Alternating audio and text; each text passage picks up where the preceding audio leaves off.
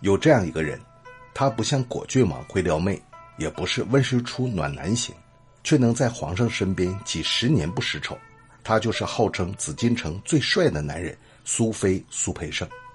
在《甄嬛传》所有人精中，论情商，苏培盛是首屈一指，艳压群芳。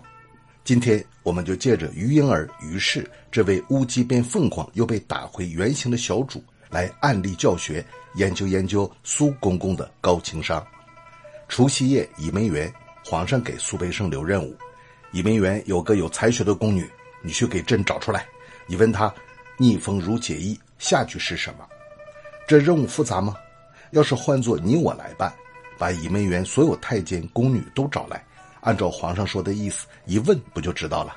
哎，我们和苏培盛的双商差距就在这儿。苏培盛并没有直接问太监宫女，而是做了一个铺垫。皇上有旨，今年解下宫中同庆，皇上出来了一个对联儿无论是太监或者宫女，谁要能对得上，皇上重重有赏。为什么说这个铺垫高明？设想下，如果这个有才学的宫女不是皇上喜欢的类型。比如像净白一样的服务质量，赏些银子就 OK 了。那要是估摸着皇上能看得上呢，赏赐自然就不一样了。反正人家苏公公又没说赏什么，看看一个语言铺垫就能给皇上隐藏撩妹动机，保住圣名，还能给自己留余地，进退自如。这个时候，一个问题出现了：苏培盛再厉害，人选错了，他都不知道。嘿嘿，苏培盛真没看出于氏是假冒的吗？还真不好说，苏培盛是什么人？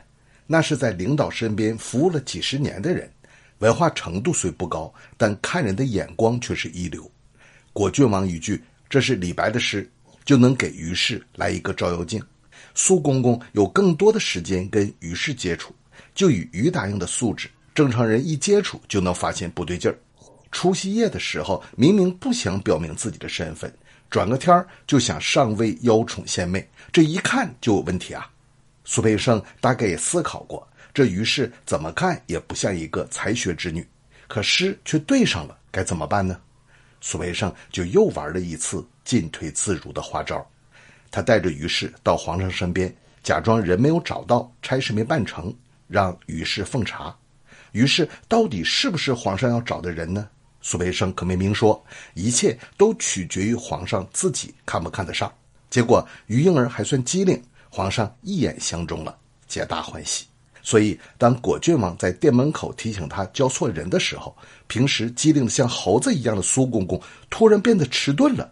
他假装听不懂，傻笑着暗示果郡王：“瞧，皇上开心的不得了呢。”说到底，只要皇上喜欢，是不是那个有才学的宫女？又有什么关系呢？终于在经过十几集轮番作妖以后，于是拿到了自己的盒饭，被打入冷宫，被处死。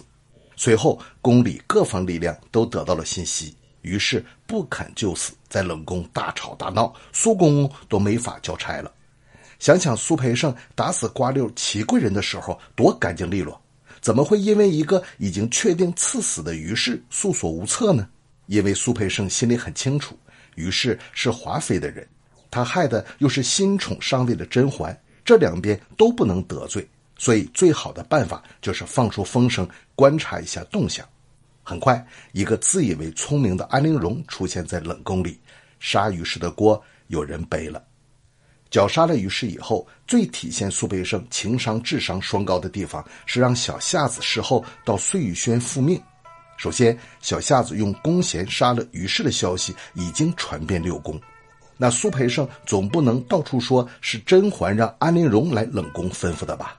但后宫的人多有眼力见啊，瞧见小夏子来碎玉轩复命，谁是主谋，不就一清二白了？而且从表面上看，杀于氏是甄嬛派安陵容传的令，苏培盛完成了任务，自然要向甄嬛示好表忠心。从于婴儿宫女出道到于氏冷宫下课，处处都体现着苏公公的周密筹谋和高情商。怎么样，苏公公的情商课你学会了吗？这里是有声的一环，感谢你的收听，下期《甄嬛传》故事更精彩。